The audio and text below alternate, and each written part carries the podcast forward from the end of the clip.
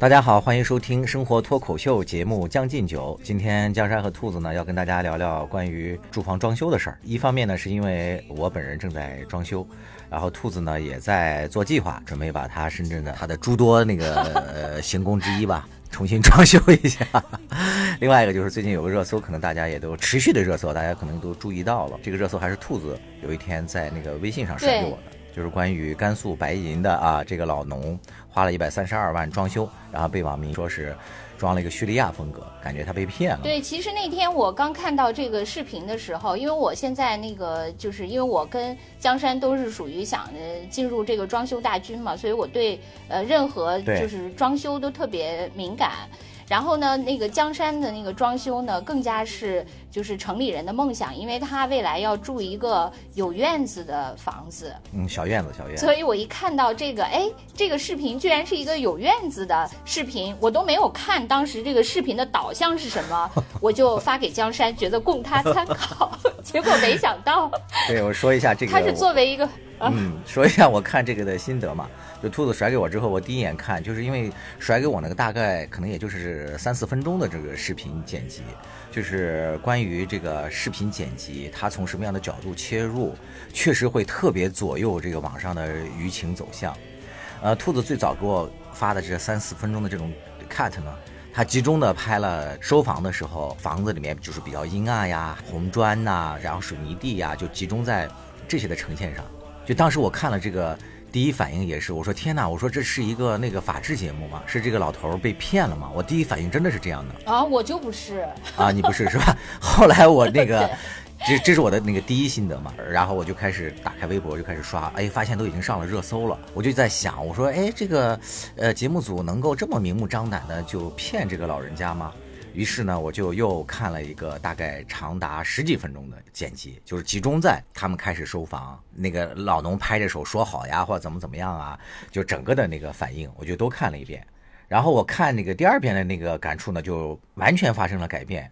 我就说，哎，这个房子还可以呀！你看，一共一百三十。这不就是我看的第一遍的 那个反应？我是因为当时看了这个视频以后，我觉得这个院子挺漂亮的，因为我其实是一个属于特别不喜欢砖。就是我整天在网上玩各种那个消消乐的小游戏，这个些消消乐的小游戏就是你玩到一定的那个分数以后，就去装修一个房子，可以有几个风格选择嘛。我我估计很多人都玩过，我就是每次红砖风格我都不选择，因为红砖风格是我最不喜欢的一种风格。那你为什么还会觉得这个好呢？对，但是我一看这个，当时我想，哎，原来这个红砖还可以弄成这样，还挺漂亮的，所以我就发给你。这是我的，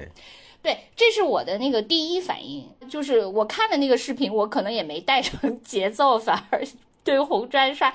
你说这个不同的人的观感是多么不同。啊，是的，就是我看完这个完整版之后啊，我就包括他们在收房的时候，我觉得这个老人挺欢天喜地的呀，也没有那个什么像那个网民说的那种什么不好意思嘛，又不好意思说不好，只好那个堆笑的说，哎，还不错，确实不错。什么？我觉得他们是真的挺喜欢的，而且包括那些小孩欢天喜地的就在那个屋里抢，说这是我的房子，这是我的怎么样？还有他的那个大儿子，就是当兵那个复员的那个大儿子，也是有一定社会地位的人嘛。嗯，他就还调侃的说说，哎呀，我那个姐夫已经要把这间房子预定了，说我我得考虑考虑，就是表现出来，就是全家人其实对这些房子都是非常满意的。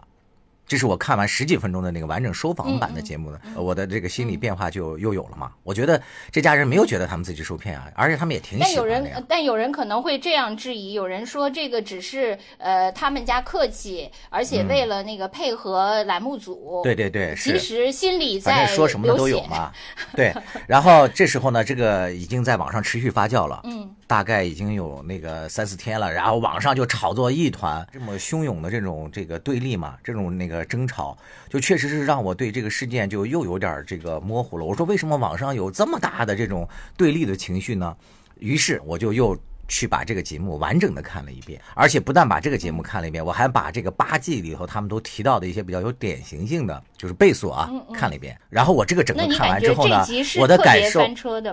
我觉得并不是。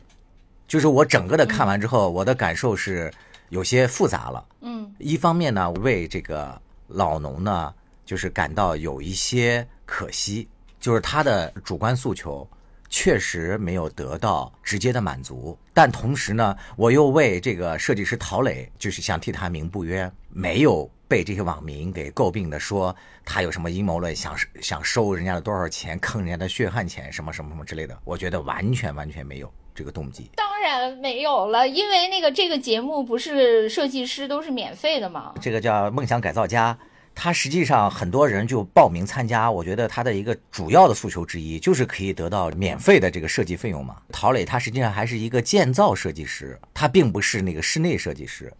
就室内设计师的级别，还有包括他们的那个费用要远低于那个建造设计师的，而且他在整个的施工过程当中，呃，在投入程度上他是很用心的，他在几个那个坑节上。他都出现在现场，而且还带着这些人去挑砖呐，还有包括在打线的时候呀，还要在那个放那个混凝土的时候呀，他都亲临现场，而且就是手里捏着一把汗嘛，就感觉从他的主观上来讲，他也始终是感觉像把那个房子当成自己的房子一样在建。这个我是感觉到他的诚意的，因为我我就是觉得呢，就是呃这件事情就做这个节目吧，他可能就是有几方嘛，就是说首先那个呃栏目组他是想就是选择呃。那个一个比较有呃故事性的题材，比如说呃像这期它是一个就嗯是一个那个甘肃农村，就比如说这个也切合现在那个共同富裕啊，就如何让那个美丽新乡村等等建设的这些主题。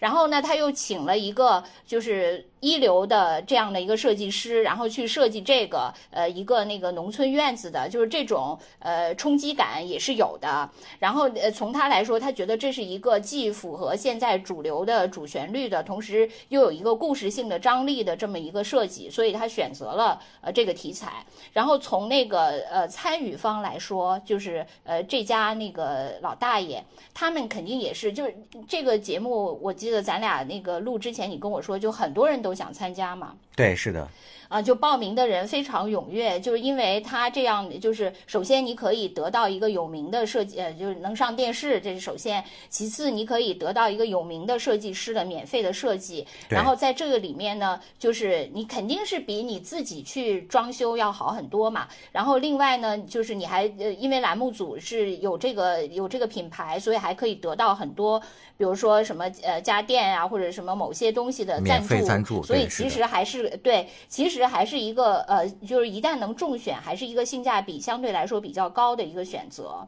然后从设计师来说，他也不是说他就他，因为这对他来说也是一次广告嘛。就是说，首先他能被这个一个呃热门的综艺选为那个设计师，这个对他的那个也是一个背书，就是证明他的呃这个业界是一个呃是一个那个有些名气被认可的那么一个，而且他自己通过这个节目，他可能还可以出圈，他的知名度会更大。这个我觉得可能就是说他的设计上是一个三方共赢的那么一个局面嘛，嗯，都不是那个这本来是一个赢麻了的故事，对，结果最后变成输麻。我自己看完了嘛，就有了自己的见解之后，我又回头就持续关注这大概一周多来这个网民的情绪对立的现象。我发现其实就是有很多专业的呃设计师，他们还是比较挺设计师陶磊的。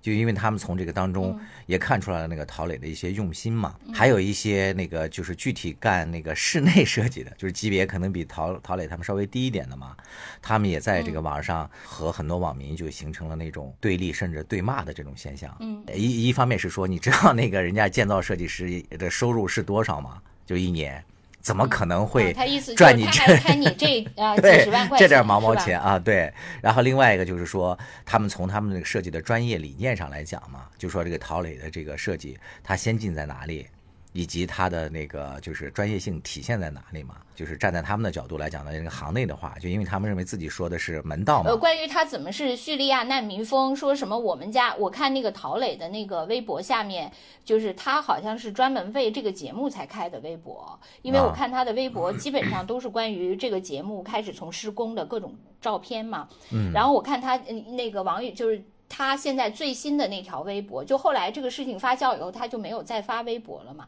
他就是从那个就是这个房子竣工，然后就是终于完成拍摄那一天发了一条，之后就再也没发了。所以那条下面大概有好几万评论嘛。然后最上面就是好像比较上面一条就是说什么我那个退钱，什么我们家那个就是隔壁猪圈都比你这个豪华。我我觉得这。这个是不是有点有点太那个离谱了？就是有哪个猪圈是这么豪华的？这个这个夸张的这个形容是不是有点太那个了？所以我就想说，就是关于对他这个呃怎么 diss 他，什么不是老啊、昏暗啊、厨房太小啊、厕所什么像毛坯，诸如此类，还有院子什么漏风、什么保温这些，我觉得还有二楼问题，我觉得大家基本上可能都看了。就是呃，你刚才说你看了很多设计师挺他的那。些观点，我估计大家看的比较少。你你再说一下这方面。呃，相对专业的，就是行业的这些人，他挺这个陶磊的，就说人家的层次比较高嘛，不会赚你这个钱，这是一方面。然后从他设计的专业性上来讲呢，就嗯，比如说就那个提出到他关于那个建造围墙的那个细节，他用的那么多的那种砌墙方法。他说，如果呃他他的那个观点就是说，一个室内设计师，你花钱请的。呃，要建一百多万的一套房子，花个十万块钱请一个设计师，就室内设计师，他根本不具备这个常识，就知道砖还有这么多种漆法，还能够给你这个亲自带着去挑砖，还要把那个砖的颜色如何统一，就是举这么一个例子嘛，就是说他这个人是在各个方面的他的功底是非常扎实的。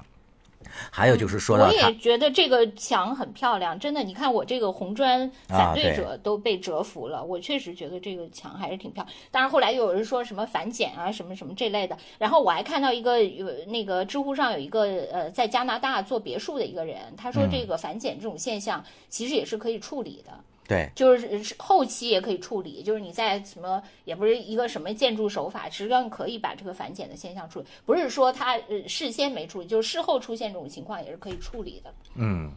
后来我就那个呃集中看那些反对他的那些网民的意见，我就发现其实大部分在骂这个设计师的这些网民，我觉得大概有百分之七八十是根本就没有看这个完整的节目的。挺他的这些人呢，就说出来这个节目的好多细节的时候呢，就很多那网民说我没有看那个，我没有怎么怎么样。所以我就后来意识到，其实这个很多这种网络情绪。他并没有集中在房子他建造的这个专业性以及这个老人是不是真的喜欢这点。我觉得他们已经情绪已经集中在一个故事点上了。这个故事点就是，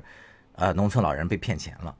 他们已经相信这个故事了。但是这个故事的真实与否，大部分的网民其实并没有带着自己的眼睛就重新去把这个片子看一遍啊。当然也有一些人后续不是说当地的一些网民自发的也去了这个房子嘛。然后他们就那个吹毛求疵的就拍了好多照片那个砖已经开始反碱了嘛。然后第二个是说那个水泥墙上面有一块已经裂了。然后关于那个水泥墙是不是裂，就又形成了二次的那个争议嘛。就挺那个陶磊的人就会认为说那个可能是一个阴影，就是骂他的那个人就认为说这就是千真万确的裂了。就总之呢，就是又是回到了咱们最早说的那个题，就是立场先行嘛。就是你相信这个老人被骗了，你会千方百计的找证明，证明这个设计师是多么的没有专业性，然后又没有他的这个无德嘛。然后那个挺他那个专业性的人呢，就说你看人家这个设计师，呃，风尘仆仆的多少趟去那儿，他这个活能够干多少别的活人家就是本着一颗对农村热爱的心或怎么怎么样，就是双方各说各话，就是在网上已经已经完全没有办法对话了，就是一种情绪的极度对立。哎，其实我我就想说，那个我自己基本上看到的就是网上对这件事情的评论。就是属于百分之九十九都是骂的，大概只有百分之一的微弱的声音，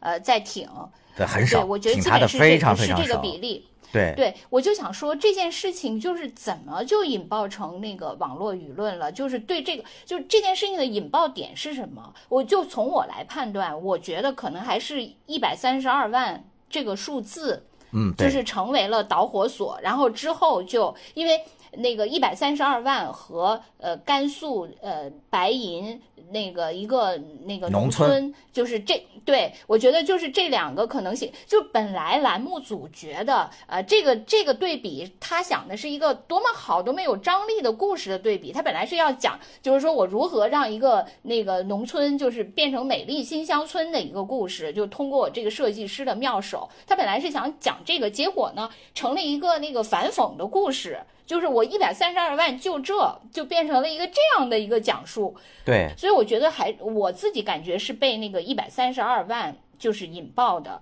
你你不是说你看了很多那个梦想改造家的这个节目，就是它其他的那些呃装修是没有这么贵的，是吗？没有这么贵。其实原来更多的都是集中在改造，嗯嗯。但这个呢是嗯嗯重建，所以这个差异就很大嘛。但是不管别的造价是多少吧，就是它主要是因为跟那个甘肃天水一百三十二万，就是这个我觉得是形成了，就在网友眼中是那个巨大的反差，就是你怎么能让一个老农出了一百三十二万，还是这，就是这个就涉及到为什么还是这，就是这个这就是这个审呃是又是一个审美的问题了。是的，就是我我特别同意，就是说，其实呃，不从网民的那个情绪上来看啊，就是说，如果说从我个人的观点来看，这个事件上，呃，这个里面背后呢是存在着一个矛盾，这个矛盾我觉得其实就是关于那个审美和实用观念的这种对立。陶磊看来，就是他可能把美提到一个比较高的，或者说一个比较重要的一个位置上去了。所以他在这个整个的施工过程当中，他关于如何呈现他自己心目中的这个美学呢，他花的功夫太多了，然后大部分的精力也用在这方面了。但可能对那个老人来讲呢，他这个房子是用来住的，且不论这个审美是不同的人有不同的需求嘛，就光说在审美和实用这两者之间要做权衡的话，我觉得这个老人家可能一定会把这个实用看得更重要。所以他就希望他的房子更大，能够多住一些人嘛。所以他一开始不是带着那个陶磊去那个隔壁家还去看了，那隔壁其实就是非常普通的一个小二楼，但它的在实用性性上来讲呢，就是有两点嘛，一个就是他的房子大，就两层楼嘛，能住的人多。然后第二点呢，可能就是它的那个保温和各方面会更好。就我看到的一种分析是那，其实也是很多人都这样说，因为现在在那个就是中国的那个乡村，它不是就是也是呃在逐步富裕起来嘛，就是大家富裕起来以后的那个普遍的选择都是盖个小二楼，而且要盖个欧式小二楼啊，对，这个已经成为就是说大家那个呃就是比如说原来的生活是一点零，现在像二点零升级的一个普遍的。解决方案，就大家觉得就是这个是大家觉得啊、呃，现在最好就是我能变成一个欧式小二楼，这个就是我现现阶段我觉得人生就是那个的一个目标，我变富裕了的一个标志就是这样，所以这是他们的一个普遍选择。他可能并不是因为觉得这个面积大，或者是觉得保暖，是因为他这这就是因为是呃西式的洋的，就是比较好，比我原来因为对比原来就是土的、就是、那个简陋的那些，就是虚。荣心可能也是它的实用性之一嘛。对，因为他们说过那个就是面积的问题，因为这个陶磊不是反对这个老大爷建二楼嘛？对。因为他是说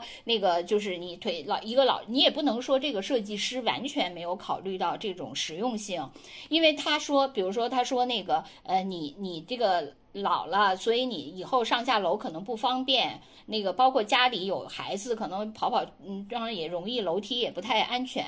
而且呢，你那个就是这么大的一个面积，其实你想做多大都够用。就是而且大平层实际上，呃，是比别墅现在已经是更高级的选择了吧？你既然能搞大平层，你干嘛还叠床架屋要搞别墅呢？啊，不是要搞要搞二楼呢？但是因为这个老人呢，他就是他的几个。简单的要求里面，其中有一个就是我必须要二楼，嗯、因为就是呃，这个就刚才说的那个，因为在农村有二楼，就是你是住一个平房和有二楼，他这个认知就是他就是认为有二楼好，这才叫那个装修了。虽然说有人又说，你看你搞二楼才有两间房，什么你的楼梯又怎样怎样，反正就是这样。但是你也不能说这个设计师完全没有考虑到实用性。呃，我觉得其实就是你刚才讲了那个第一点，就是嗯，他这个呃事情为什么在网上能够形成热搜？我觉得嗯，就是首先是一个关于那个。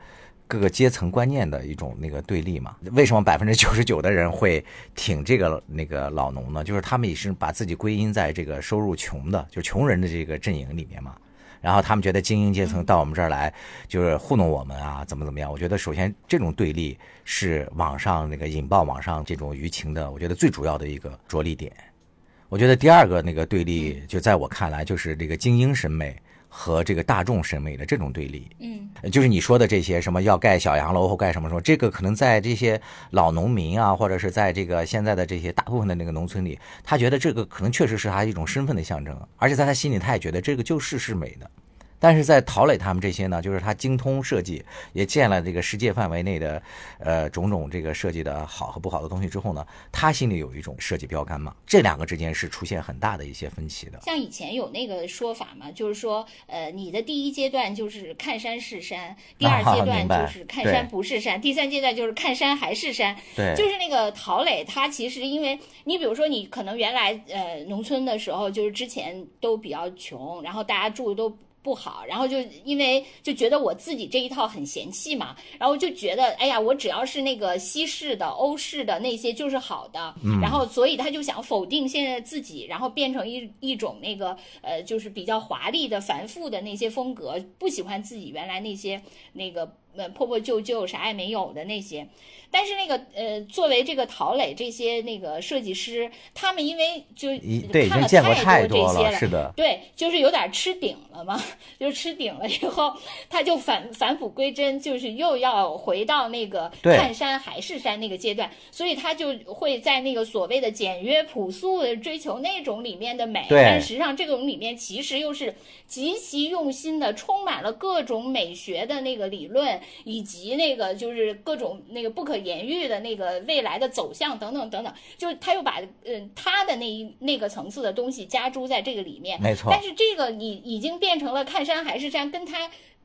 大家还停留在那个对那个最初的那个呃，就是什么呃红砖墙、什么土坯房那个印象呢？你一下又唤起了我那个穷困的回忆，那我他的那个审美审美联想是不愉悦的嘛？对，所以就是对很惨。对，就是这边是就是他想我 我要富足，我要那个丰美，结果你那边又想我要清汤寡水，那你跟我的那个是吧？我觉得其实也不能说他是跟这个老大爷，其实那个老大爷他们到底持。持什么样的态度？现在哎，对对对，是这个也是我本来想在节目最后说的，就是到底怎么样，得让人家当事人出来说几句。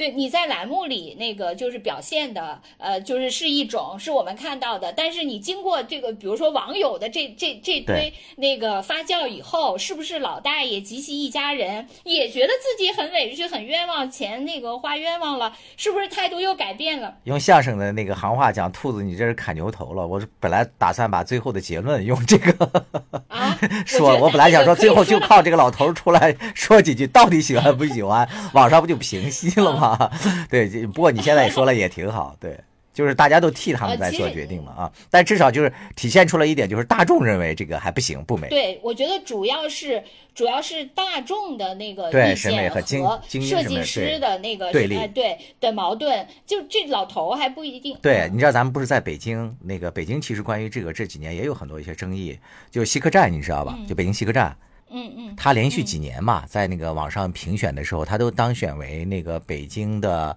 叫什么新实景，他是高票，大概是第二名。但是这个事儿其实是在设计师内部有很多的那个呃很有名的设计师都抨击，就是说这个西客站的设计，这种设计是多么的 low。他们的主要的一个观点就是底层全是那种现代的那种钢筋混凝土的这种建筑，包括外墙也是。嗯。但是就在头顶给他戴一个帽子。对。然后就认为这就是什么那个中式风格了，但是大众他就是认这种风格，他就认为这就是中式的那个，就觉得很美。这种对立已经持续了很多年了。其实，其实我我我还有一个感觉啊，我觉得确实是就是呃，是因为最近呃这一两年开始吧，就是呃就是网友的这个呃戾气就变得越来越重了，而且呢，那个他们有一种就是反精英的这个。呃，哎，没错，趋势是的，特别特别的明显。别整那么多这些虚的，是吧？他们总这么说，别整这些没用的。就是他真的是非常非常明显。其实就是我自己，比如说以前就是所谓的那个公知盛行的年代嘛，就是那个因为江山经常说我是小粉红嘛，其实我是不怎么喜欢公知的，因为我觉得他们盛行的那个年代，实际上他们也太骄纵了，就是因为他们就觉得就是。你们的认知是由我来引领的，哎，我说什么就是什么，其实也是某一种那个 那个垄断嘛。对，就是比如说那那个，就是他们就是那觉得我是启蒙你们的，其实大家也没有那么蠢嘛，是吧？也不是说你不给我们启蒙，我们就啥也认知不了。那个时候，我觉得公知确实也极其的骄纵，然后包括那个就是现在他们呃就是隶属他们的各种问题，啊，今天就不说了哈，反正就是也也有很多，以后也可以专门说一集。但是呢，我觉得这个是跟时代就是呃相那个同步的。就一个是说对公知，是因为当年就是改革开放以后，因为那个时候中国太差了嘛，所以呢就对那个所谓的就是对西方就特别的崇拜，因此就是所谓的他们这些呃公知作为一个中介嘛，就本倒卖这个这个的中介，就他们因此也尊贵了起来。然后另外还有就是当时中国，我觉得还有一个是就是让一部分人先富起来的这个政策，嗯，就导致那个中国当时对那个先富起来的人。其实还是非常的崇拜，就跟那个我现在在香港，就是对什么李嘉诚啊这些人，其实是特别崇拜的。对，就你就是包括就到最后极致，就是管马云叫爸爸嘛。对啊因为这两天还有一个事情，就是那个柳传志联想这个事情啊，是的，司马南啊，就是联想这个事对联想这个事情，其实呢，你想，那个柳传志就是在那个先富时代里，柳传志是比马云更早成名的一个神话。对，就那个时候把柳传志吹的，就是哎呀，简直企业家，相当于就是企业家的教父了啊就是很多人都呃这么对对对神级的企业家，对，就是有很多，包括俞敏洪什么，对他都是就是不吝那种褒奖之词，就各嗯种夸张的说法都有。就所以那个时候大家都认为哇，柳传志呢做企业简直是太神了，那是中国最那个。就那个时代，就是在先富时代，大家最对这种精英简直就是盲目的崇拜和追随和羡慕。嗯，但是进入了共同富裕时代以后，这个乾坤就倒转了。对，就这些人就突然成了那个被打击的对象，就是我就是觉得他们原来捧那么高，确确实实是太不应该了。但是现在踩那么狠，是不是也有点太那个了？是就是太扫射了。你比如，比如说、这次对联想，对这次对我觉得联想，我也是以前对他就很不满意，对就是觉得他就很差，就包括现在说的很多什么，知道技工贸贸工技那个啊事儿吧，是的就是说啊知道对他这个企业就是那个华为嘛啊两种那个走向对，就是他不是就光靠倒买倒卖、组装，实际上没有任何技术含量，就赚一些快钱。对啊，没什么那个水平，这就是那个其实就把柳传志不是企业家嘛，那个就打破那个神话。其实这些我都是那个很认同的，包括说他们后来其实就是做一些那个投资方面的事情，实际上也是赚，也是收割一些那个领域嘛。包括说他们的高管就是拿着那个不合理的那个薪酬，但是另外也有很多人说，就是说司马南这次对那个呃联想的这个。呃六问就嗯扒皮有些嗯有些也是不对的，就是说联联想负债率很高什么的，对，就很多人说其实他不太懂啊，对，啊，就是因为你要那个看行业。是吧？而且就不同的行业，它的那个负债率是不同的，对对对等等等等。是现在也逐渐出来了一些新的一些文章啊，在挺那个啥的，也说了一些啊，对专业的。其实呢，就是就是司马南这次，我感觉他也并没有什么太新的东西，就是他指出的那个联想的问题，实际上以前就刚才说的这几个，以前陆陆续续都有人指出来过。他他做了一个对集中他只不过给。对他综合了一下，但他之所以综合了一下，能引起这么大的那个反响，正因为他顺应了现在就是就是要 diss 这些精英，要把这些精英打倒的那个大家那个仇视资本的这个趋一种情绪，嗯、对对对对，就是，所以我觉得就是说，这种情绪就好像说你那个爱屋及乌，恨屋也会及乌，就像那个，比如说像陶磊他们这些，嗯其实他也不是什么什么大资本什么的，不就是一个所谓的精英阶层吧？但是他不是一个什么资本方。但是呢，他也会对这些人进行一一种恨屋及乌的扫射性的那个，没错尤其是他的对比项，又是一个甘肃天水的老伯伯，那就更是还有一百三十二万在这做这么一个醒目的 刺眼的这么一个对对，但是实际上我我在那个做这个节目之前，我就那个就是我就问过江山，我说那个这个一百三十二万是首先这个节目的钱，就是每次的装修费是由谁来出？呃，那个江山跟我说，他看的节目，实际上都是由这个业主来出的。是的，而且这个其实是事实上是之前肯定都签好了合约的，对对吧？这个应该这个一百三十二万就是应该是。履约才会出现的这个，这因为这个杜老伯他们家应该也是接受的这个啊，是。但是我觉得在在中国，就是现在特别可怕的一件事情，就是本来从那个政府方向来说是要推行那个依法治国的，这个是一个特别就是笃定的。一个方向是没有错的，但是现在这个民意特别可怕，就是当民意汹涌的时候，他就改变了这个过程和结果都可以推翻。是的，是的。对，然后那个节目组就出来说啊，这个我们是那个各承担一半儿。对，但是因为他说的没有背景，我原来还以为就是他这个所有的节目，他们都是双方各承担一半，没想到我我跟江山合适，我还没想到就是因为在汹涌的民意下，是的，就是栏目组只好说我来承担一半。那你之前签订的算什么？之前也都是在双方同意的基础上，也没有他肯定也有一些，如果你对不满或怎样。的的那个一些那个规定吧，是吧？都有。如果说那个当时规定就是说啊，如果是那个什么未达标，什么可以各分票。如果你有这个明确，都可以履行。但是如果你只是因为囿于这个汹涌的民意，我觉得很多事情最后就变成了这样，就跟那个政府倡导的，就是是违背的。没错。呃，你知道那个这个，我觉得挺不能接受。就不只是那个网络的民意非常汹涌，就连很多一些媒体人，其实现在也在顺。应这个潮流，在助推这种情绪嘛，大家就是经常会做联想的另外一个节目《交换空间》，它是央视的一个节目啊。对，那个节目是，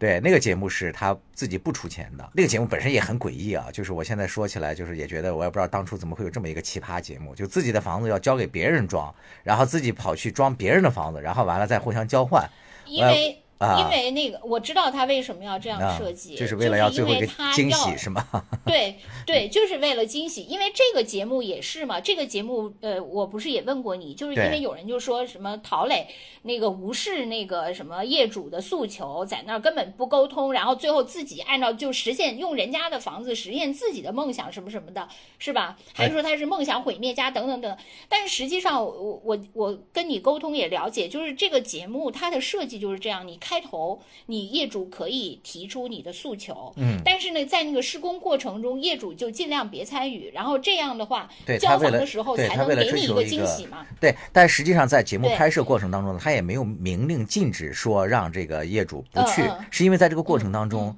他的孩子还有包括他们家人是几次都出现在工地的，嗯嗯，大概在十月份，因为他们不是要赶工期嘛，当时那个好像要浇筑一个什么水泥，就相当于是一件大事儿。他们家的那个两个女儿还专门回去给那个当地施工的工人做了一顿饭，就烤了当地的羊肉嘛。嗯嗯，那那就是在他们那个施工现场啊，就是他们关于这个房子的走向或者怎么样是怎样的，他们家里人其实是了解这个过程的。嗯啊。那说回那个交换空间，它这个设计就是为了给你惊喜嘛？对对对，我就说这个，要是你从头到尾都自己在那儿动手，不就没惊喜了吗？动自己的家，虽然你更符合心意。对，就他的那个节目主持人不是叫王小谦嘛？王小谦，然后在网上不是现在也在自己创业做短视频嘛？他看到了这个汹涌的民意之后，他也不是也跳出来就说嘛，说这个他首先的态度也是抨击这个设计师的嘛。就顺带采购一下这个节目，因为是竞品嘛，他就说我们和他们不一样啊，我们这钱是那个我们节目组出的，是赞助商出的，我们可不收人家什么什么的钱。就实际上这个事情的真正情况，我觉得他自己也未必了解嘛。但是现在就是已经急于表态了。其实对我看很多人都在那儿评论，对很多人在那儿评论，那说那个别人出来踩也就罢了，说你那交换空间就别更惨不忍睹。是的，是的。说到咱们刚才说的是那个第二个对立嘛。是吧？就是关于这个审美这方面的这个对立，我觉得咱们现在整个中国人整体的这个审美在这方面都是缺乏自信的。但是呢，又在这个缺乏自信的同时呢，又很仓皇。到底是 什么是美和什么不美？我觉得他们现在还没有一个比较成熟的一个定见。为什么这么讲？你首先就是关于这个住房的这个高低这么一说，我觉得就是在很多现在的一些地方都有一些不同的理解。我现在就以说要有一个院子住一个平层，或者说住一个当然能住别墅更好了。我就以这个觉得是我特别心目中我觉得非常好的一点嘛，就是你可以有拥有更好的这个接触自然的这些空间。嗯，但是你看你，就是都市里的杜大爷，不是都市里的 江大爷。对对，江大爷，江山大爷。但是你看，我到了，我回那个我的老家，我那些同学就跟我就比较自豪的说说，哎呀，我最近那个买了一套新房，就我终于搬进高层了。在很多这种省会城市啊，包括更那个四五线城市，他们以住高层为他们心目中的审审美的这种，嗯，他觉得很好。说电梯啊、直达呀，什么二十多层风光很好呀，或者怎么样啊？对，这个印就跟那个人家总说旅游就是从自己住的那个厌厌烦的地方到别人住的厌烦的地方 去，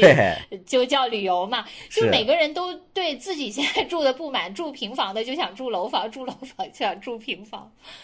是吧？像咱们那个出国也赚的多了啊，比较发达的国家几乎是不住这个高楼的。它高楼在一定程度上，它还是反人性的嘛。就这么多人集中在一起，就包括中国社会现在有那么多一些戾气的事情，有一些摩擦的事情，上下楼之间的争吵，电梯里发生的这些事情等等，都是由于这个人口这个居住就是这个高层它过于那个密了嘛，来导致的。对呀、是吧就是因为高楼就是一个城市资源空间内卷的一个 典型的体现嘛，对吧？对啊，因为它资源如果足足够那个充分的话，大家都可以平铺了。但是问题是不够，所以大家只能卷成一个高楼嘛。那个美国就上世纪七十年代，他有一个那个挺有名的一个那个设计师叫那个亚马萨奇，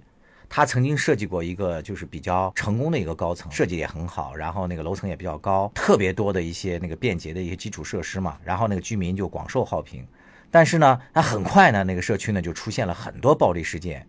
就是因为人口密度太大了，然后治安就不停的那个恶化，然后大概在呃七二年吧，这可能也就建成了一两年，然后美国政府就不得不亲手就把这个楼又给炸掉了。当当然，在我们中国，你看啊，现在很多地方，尤其是县级城市，它本身也不存在着那个用地，就你刚才讲嘛，是因为我们没有地，是吧？没有空间，所以不得不落在一起。但是你看，现在在很多县级，甚至一些乡级，也要把这些人集中在一起，再盖一些高楼，说这是现代化的一些标志，说这样看上去才美，才有现代气息。这就是我说为什么咱们其实中国整个的现代审美，它现在还没有达到一个成熟的一个阶段。就是说审美这呃审美这件事情，可能确实不能跳级，对，就得一级一级的来。是你就说你在这种、啊就是说你没法让他一下跳到那个，因为他现在就是，比如说他觉得呃这个不呃平房不好，我就要住楼房。你说啊，我给你一个更那个什么呃那个审美具有现代化美感、建筑美学的院子，我不能接受，因为他现在不能，他只想跳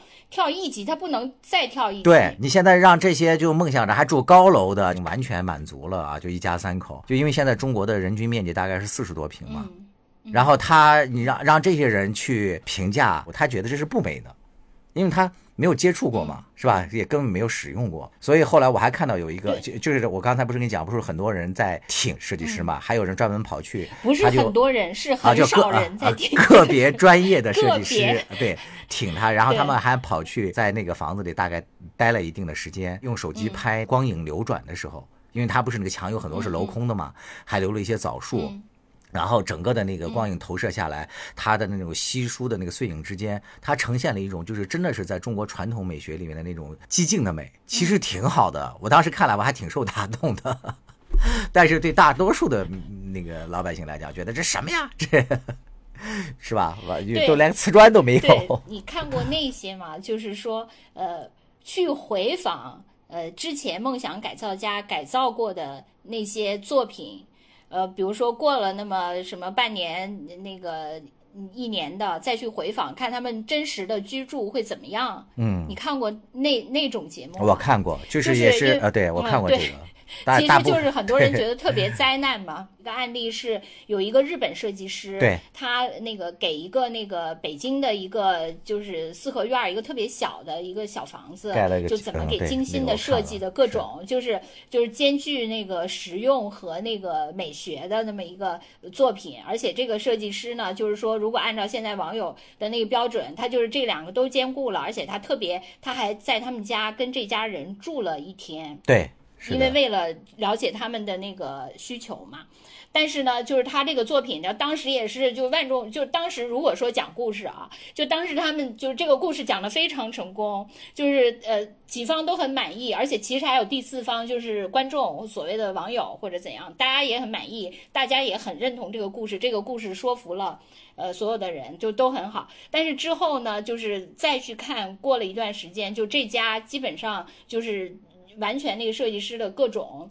废旧的了杂物都堆满了。呃，对对，就各种废旧的杂物都堆满了。但是实际上呢，就是就我我不知道，就是说这个院子，就是今天讲的这个，呃，就是这叫甘肃天水呃白银的这个院嗯子，就是对它实际就现在是把它那个呃给那个 diss 的都不行了，就说也许都可能就按照这种汹涌的民意，是不是都会拆了重建都不知道会不会？就说如果不是，那他实际住进去以后会是觉得好还是不好呢？就又又不知道了。是所以其实你就会发现，就是说，嗯。对于一个节目来说，它只要在那呃一个小时之内，就给你讲一个完整的故事。这个故事，那个首先这三方都各有所得，然后呢，那个作为观众也觉得，哎，这个故事挺好。然后他不会关心，就是所谓什么呃诺拉出走之后，或者是那个 公那个王子和公主幸福的生活在一起的以后是怎样的那。个，我觉得他们比较委屈的一点就是设计师这点，就在甘肃，不是今年也有一段时间疫情比较吃紧嘛，导致他那个节目的工期呢，就是有点那个拖后。这个节目是十一月十八号播的，他们好像是十一月十七号才收的房，就是紧急编辑了一下就播出了嘛。然后，所以他们的很多这个软装就是没有到位，所以在很多人看上去的时候，啊它就类似于是一个毛坯房。但是它确实在一定程度上，它就是由于软装没到，它就是毛坯房嘛，所以这是那个节目比较吃亏的一点。但是网网民不管这一点呀，就大部分网民，我就说嘛，就包括我自己，看第一眼就是看到收房的时候，根本就不知道背后的这些故事，确实觉得啊，这个和我们心目中那个想象的那个什么交换空间啊，或者已有的那个梦想改造家的那个收房的那种家里头什么窗明几净啊，就那种确实是不一样。当然这里面也有一部分原因是这个设计师他自己就陶磊他不就说嘛，他说他是一个呃建造美学，这是一种理念嘛。就所谓的建造力学是说，我本身就不会花费太多的呃钱在这个装装饰方面。你走进房子之后，你能看到的这个房子上的这个所有的东西，它都是在建筑当中承担作用的。就比如说那个咱们说的那个砖、水泥还有木头，这是他的那个建造美学的三大元素嘛。嗯，所以后来不是很多人就扒出来说他在北京顺义的那个家，就很多人就就说哦，对，你为什么我？我觉啊得这点也是，嗯，对，我觉得这点真的是，就是这个网友，就是这个人肉的能力，就是说大家那个吃瓜的那个，简直这个能力都好像变成了一个必备，就是一旦一个什么瓜，然后大家就各种挖。是就各种挖坟，各种那个就人肉，哎，这个我觉得也，然后后来又说他那个什么什么违建什么的那个啊对嘛是吧？说他那个房子违建，但实际上那个就是那那一片 的那些别墅都是那样的，而且在我看来，就是陶磊自己的家和那个老农的家，就是在美学的达到的层次方面啊，在我看来，我觉得是一致的，很统一，都是建造美学的体现。嗯我并没有觉得说他把自己家里搞得特好，就把人家搞得怎么？我觉得从用心程度，包括呈现的效果，就是很一致的。唯一的区别就是他家已经有人味儿了，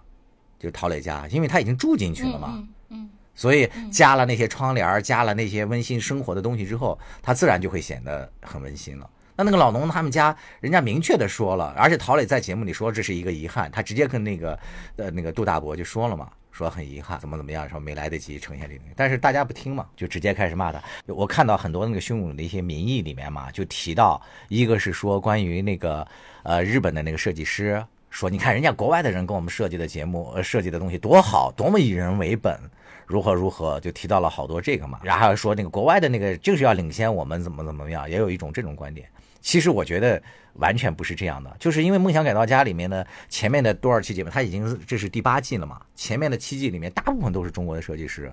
他们呈现了很多很好的一些作品。啊，对，还有好多人说那个谁谁谁可是很强，说你看他都拿过什么红点奖或怎么怎么样。嗯，然后我当时还查，我说这个红点奖，结果我就一搜，发现还专门有一个清华的一个建筑的一个教授出来骂那个红点奖。那个啊，对，他说那个红点奖实际上原来是，呃，德国的一个叫什么北威州吧，是那个政府的那个德国的一个州的一个奖。但是他后来呢，就是影响力不大，他就把那个东西呢给商业化了，就等于说拍卖出去了。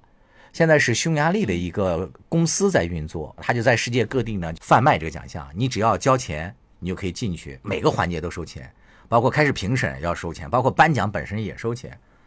然后我看了一下他今年的那个奖项，大概是一共有六千多个入选，最后两千多个获奖。就是，但是中国的人现在很多人你知道吧，还是会把这个红点奖抬到一个特别高的位置。呃，就是前阵子不是那个河河北，嗯嗯，出台了一个政策，说只要是呃得过红点奖，你不论是公司还是学校，就每个人奖三十万嘛。嗯嗯，这个其实就是变成了一个特别可笑的一个事情。然后那个清华的那个教授他就说，这个事情真的是让我们这个专业人士感到非常的难堪。然后他觉得那个政府不但不理解我们这种难堪，反而还在某种程度上支持这种。他就说那个红点奖后来因为在世界上，因为他老收钱嘛，在很多地方都已经运营不下去了，他就把中国当成他收割那个利益的最后一块乐土。他在中国的时候，他找了好多地方说我要到你这儿去办这个奖，说呃一开始好像是要去杭州还是哪儿，记不太清了。说你每年给我一百万，然后再给我每年给我提供一呃一千平米的一块这个场地，然后由我来。那个设计或怎么样跟他们合作，但很遗憾的是，他后来就落地在厦门了。这个厦门的那个那个某个领导啊，就不不明确说是谁，还干了一件特别不好的事儿，就是当时他们有一个奖项，呃，同时在那个厦门举办，一个是海峡两岸的什么设计成果奖，另外一个是就是这个红点奖，然后那个就选择去了红点奖，而没有去海峡两岸的这个奖去颁奖。咱们可能觉得崇洋媚外这个思想已经。在中国不行了，实际上还是很有市场。也不是崇洋媚外吧，就是因为那个呃，就是由于西方的那个。影响不是，就是因为那个，就是之前不是总说什么你比较低端的是做产品，然后那个高级的是做品牌，更高的是做标准。做标准，对对对，更高的是对，因为他就是在制定标准嘛，就是所谓红点奖就是制定一种标准，你你符合我这个，你就是好的，啥啥啥，不就是这种嘛？就是制定游戏规则嘛。实际上就是，就咱们就是因为现在还没有到达能制定游戏规则，还围着别人的游戏规则转，因此就让别人有了这个实。力的空间嘛，对，说到底就是这个。然后我就刚才就你说的这个，我就是觉得确实就是呃。就是你比如说说很多日本的设计师设计的特别好，特别特别人性化什么的。但是刚才不就说那个北京的那个四合院里的那家，后来去回访了以后，其实他们家也是乱造，因为当时有各种人性化的设计。但是实际上你真的人坐进去住进去以后，你因为你毕竟你天天就比如说他们说啊，对，人家就是说人家给设计的那个什么原来那种纯木色的什么晾衣，结果现在那个都是弄的那个跟那个五彩旗。是的，但是问题生活它就是那样，对。你除非就是说我必须我就是烘干，我从来没有晾衣服这种丑陋的环节，是的，没有这个环节。你比如说那个呃家里有很多什么各种那个呃什么快递箱啊，什么呃各种瓶子呀，各种包装盒，你这些东西你一旦生活就都会出现，对，就是你知道有一个那个叫那个嗯，就叫什么？那个那个词叫什么？就是有一个那个设计师曾经说过一个词，好像叫“生活臭”吧，好像是，就是说人一旦住进去，你就会 生产一种那个臭气，这个是没办法，这就是生活的味道。对，就是没你你是你不，比如说很多人那个各种拍，就拍自己的家怎么怎么美好，可能那个镜头之外，他们家也是这种各种包装盒，各种那个矿泉水，角角落落的也是塞满了这些生活的痕迹，没有入。呃，对，没有入境嘛，就是因为生活本身就是那么琐碎。另外，你就说到那个，在那个就是人性化或者怎么样，就其实我觉得，在某种程度上，其实就都是一个故事而已。这个故事呢，就是你当时看很精彩，但是落幕了以后，你去后台看，你去后续集看，其实就是呃，它你不能说它不精彩，但就是另一种是真实的精彩了，而不是他给你讲述的那种故事的精彩。对，你你比如说，你刚才说那个，就是比如他有他这个节目好像做了很多，都是家里有什么临终的病人，或者有一个什么有病的孩子等等，然后我做了一些怎么适合他的一些设计。但是实际上，我觉得呃，就是你自己。其实是最清楚你自己的需求的。就说设计师他呃，当然他也呃可以了解你的需求，通过他的那个一些经验来帮你。但是实际上，如果说那个你自己愿意花这个功夫，实际上你自己想出来的那种各种设计的细节，才是最符合你自己的需求。如果从适用性和人性化这个角度来说，其实说到这儿，我本来就在那个咱们俩做这期节目前，我其实想的一个问题是，就是说。人到底如何看待专业性这件事儿？嗯，就你比如说陶磊，就是因为很多人就是攻击他嘛，但也维护他人，就是说人家这是专业性。对对。而且我们平时在呃那个工作中也经常说，让专业的人做专业的事，这个不是也经常管理上的原则？嗯，对。但是实际上，你知道我我自己是怎么理解专业性这件事情的？我自己其实因为我。我是一个就是好像比较消极的人，其实有时候我觉得，就是所谓让专业的人做专业的事，实际上就是一种可以推卸责任的一种解决办法啊。你比如说，就拿装修这件事情来说，其实如果我亲力亲为去设计，我是最最知道我的那个需求在哪儿的。嗯，是。比如说我可能缺乏一些专业知识，但是我可以去学。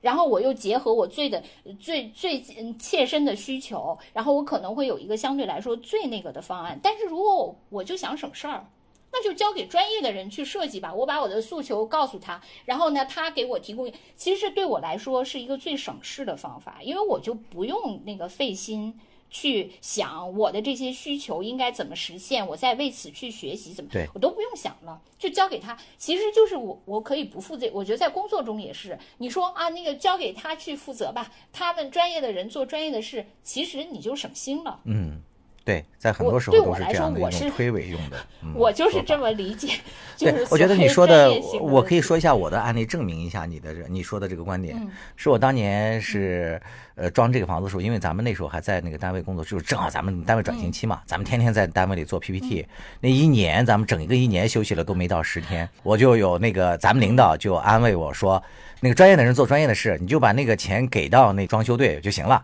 然后一切都交给他了。我确实也这么做了。然后，最后的结果恶果就是你来的时候，咱你不是也说吗？确实需要好好重新搞一下，因为你说的那个词和他理解的词是不一样的。甚至还出现了那个情况，因为我那个选的那个砖，就是我贴厨房的那种小方砖嘛，我选的是彩砖，我还选了一些那个灰色的砖，就准备装那个楼下的那个花园的那个地砖的时候，我选了另外一个颜色的。但是等我来的时候，我赫然发现，我我家里的那个装修队把那个地砖贴到了我家的厨房，然后把厨厨厨房的砖贴到了那边。当时已经抠不下来了，因为已经干了嘛，就所以什么 就就这这个就，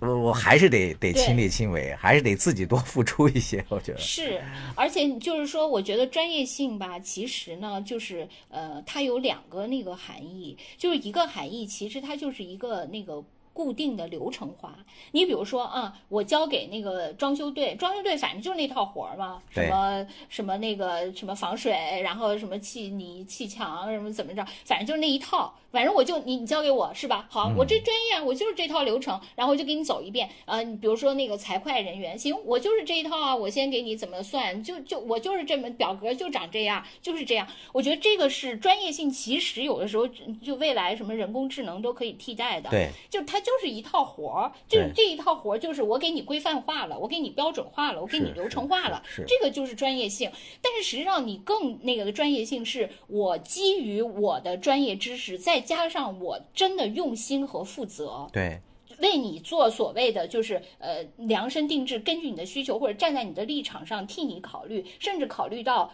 你还没有考虑到的东西。嗯，就是通过我的经验和我的责任感，但这太难了。你说，所以其实为什么对？所以为什么我就不不太相信让专业的人做专业的事？因为他我说的这种后一种的专业性太稀缺了。你说的特别对，基本上都是前一种。所以我觉得就是在这个网上这么多反对那个设计师陶磊的那个声音当中呢，有一种声音我觉得是很中肯的，就他们形象的那个打出来了一个那个比方，就说你这个设计师。呃，存在的一个问题，确实是客观存在的，也是你被骂也不冤，是因为你毕竟要执行的是人家花了钱委托你来设计的，你不能用你心中的美的这个标准完全去替代他的那个诉求。就他们举了一个例子，就说一个农村家庭，我现在就省吃俭用，我就想吃顿这个红烧肉。到北京来了，我就想吃这个大董烤鸭，想吃什么全聚德。但是呢，你就要把我带到一个那个什么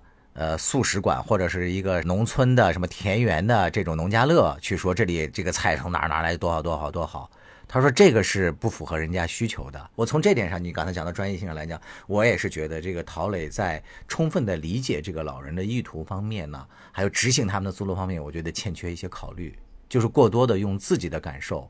来替代了他们的诉求。我觉得这个是我认可的，就是他这点沟通不够。其实我我觉得，如果那个就是一个设计师，呃，能在他的一个作品里夹带私货吧，所谓的，嗯。其实还是嗯，比那种就我刚才说的那种纯流程化的操作，说实在的，就是用了点心，是吧？对，就是说实在的，就比如说那个大爷说的那二层洋楼，这有什么难做的？对，是是不是？如果我就说行，那我就给你 copy 一个这个。呃，那没有什么难做的嘛，对不？那他夹带私货是因为他自己还有一些，你你当然就是可能有些网友把这私货理解成他要贪那个一百三十二万，那就就就不说了。其实他根本就我们前面就说他不太可能贪这个钱嘛。首先规则就没有，其次呢，就是那个人家精英根本不在乎这个，是吧？对，可能一百三十二对你我还是钱，对人家不是钱，所以那个就无所谓了。就是他至少还说。我自己想把我现在认为最好的美学加诸在你身上，只不过咱们刚才说了，审美它没法跳级这件事情，是吧？或者你给他的可能并不是，呃，其实也不知道大家也需要不，就是至少不是网友需要的，网友不需要，网友认为这不接受这个美学。先不说大爷，大爷，嗯，对，大爷是未知的，叙利亚真不是那样的。是的，是的，呃，那个叙利亚要是那样的，他们就该那个感谢那个对敌人了。因为这个，我不是后来跟你说，我不是完整的看了这个这个电视节目嘛。然后这个陶磊在这个过程当中，他确实是夹带的私货就是有点多。那比如说，他就一直在陈述他的那个审美理念嘛。他说，呃，我觉得那个建筑最有意思的就是建筑材料，它能够体现建筑的本身，而不是靠额外装饰。他说：“我就在意的那个建造本身就更具有建筑力量。”他说：“这个是感染力。”嗯嗯。说什么那个红砖和水泥土啊，虽然是很简单，但是他们的这种丰富性给我带来了无尽的愉悦感。对吧？你看，他绝对就进入了看山还是山，就是仁者乐山，智者乐水那种地步，就是山和水丰富的内涵，他都能看出来。但是就是就是很大的一个问题，就是那个那个老人的那个诉求，他那个就是满足的不太多嘛。你知道是为什么？就是因为他在这节目里也说过了一句话，我当时还挺吃惊的。就是他为什么说出来了？就是他对着那个镜头说：“他说，哎，老人的这个诉求吧，我还是呃给一点吧，满足一点他们的愿望。”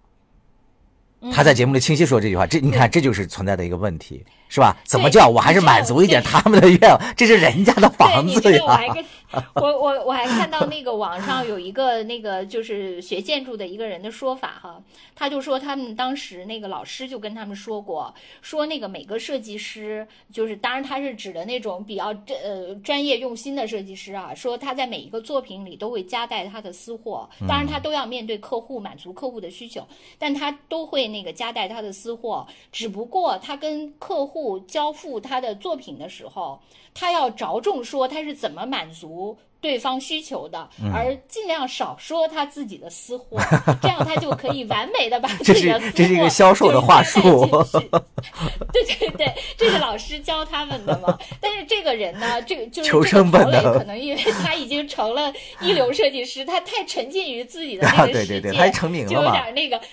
对对，所以他就就把自己的私货当成了那个主菜给端上来了嘛。那个是吧？就有对《新京报》不是还采访了那个叫那个房木生的嘛？这也是一个比较有名的一个建筑师，他现在在承担就是咱们那个什么住建部关于改造农村什么美建美丽新乡村什么那个新农村的这个好多那个示范工程都是他做的嘛。然后记者就问他关于这个就是 陶磊这个事儿他怎么看嘛？他说的比较委婉。他没有那个直接批评那个陶磊，他就说在农村做设计呢，他说不能过分的追求完成度，就是比较浪费钱。他说还是要以那个农民用着舒服为第一原则。呃，农房呢，在有些设计师、建筑师眼里呢，他说是一个作品。但是在农民眼里呢，是他生活世界的一部分。他说他是一个活的世界。嗯呃，他说了一些那个国内有些人给他推荐的，说那个现在的一些新乡村出现的一些好的。他说在建筑圈里大家比较认同的好建筑，他说存在很大的一个问题，就是要有很多浪费的地方。他说要么就是浪费面积，要么就是设计一些那个虚虚里花那个虚头巴脑的那些叫什么虚空间。他用的这个词就是这个空间没有用嘛。就是设计这个，从他这个说了之后，我再去对照这个节目看，我觉得其实陶磊并没有存在这个虚空间的这一点。你看他设计的那些地方，基本上还都是能用到的。对，人家没有直接说那个谁的不好。嗯嗯，对，所以我就是说还是这个立场的问题。你比如说这个建筑，它这这个作品出来，它真的就是一个空框。你喜欢它，就比如说我，我就觉得它挺有美学的。包括你也说什么光影，你就就会觉得挺好。但是如果讨厌它的人，他就完全的，你比如他不是做了三个院子嘛？他三个院子有不同的功用，但是讨厌的人就会说，你看这三个院子多么叠床架屋，还搞三个这么空旷的，这个有什么用？这个枣树回头掉。了那个枣是吧？反正你要是想说不，因为同样你面对一个实体，大家都面对面对同一个实体的时候，都可以说出完全相反的这个判断。没错，所以你说就不就是一个立场的问题吗？我前两天还跟我一个闺蜜那个讨论这个事情，她就跟我说。他认为是有事实在的，他是我我认为是没有事实，只有立场，或者说有所谓的事实也是要通过立场来解读。他就不承认这一点，他就说我就认为是有事实的，你不能无视这个事实。我说就是没有事实的，如果你要用立场来解读，你说我们看的是同一个房子吗？是的，是是。但是问题是我们得出的结论完全不一样，所以事实的意意义到底在哪儿呢？没有。所以我就想到这个，我就真的还有一个说法，就是说。说那个陶磊，他可以完全满足大爷的需求，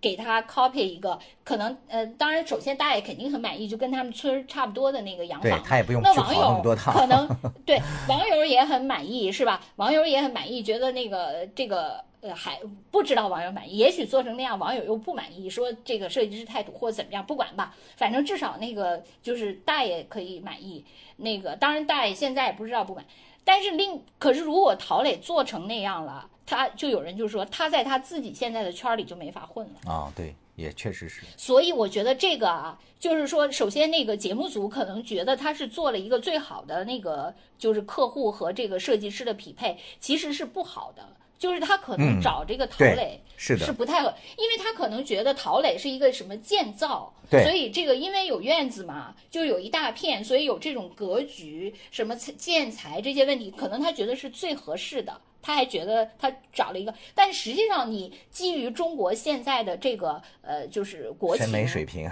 可能最后你反而就这个事情的走向最后。